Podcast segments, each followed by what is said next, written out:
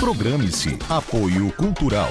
Associação Comercial de Sorocaba. O lugar certo para os empresários. Acesse acso.com.br ou ligue 15 3331 1003.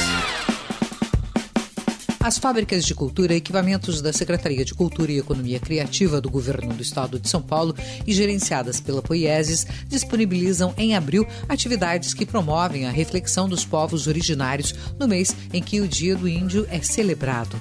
O livro Pequenas Guerreiras, do autor indígena Iguaré Yaman, será tratado em vídeo disponibilizado no YouTube das Fábricas de Cultura neste dia 14 de abril, às 11 horas da manhã.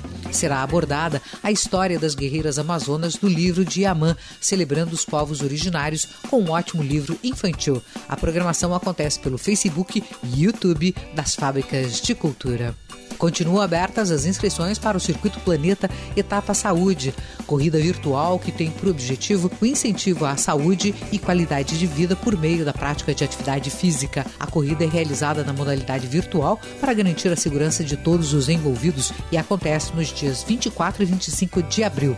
É possível escolher corridas de 5, 10 ou 21 quilômetros com trajeto a critério do participante. Ele pode ser feito em qualquer localidade, até mesmo dentro dentro de casa, em uma esteira. O atleta pode percorrer as distâncias correndo ou caminhando, com o horário da largada também sendo escolhido pelo corredor, que deve apenas respeitar o prazo final da prova, que é 25 de abril, às 11 horas e 59 minutos da noite.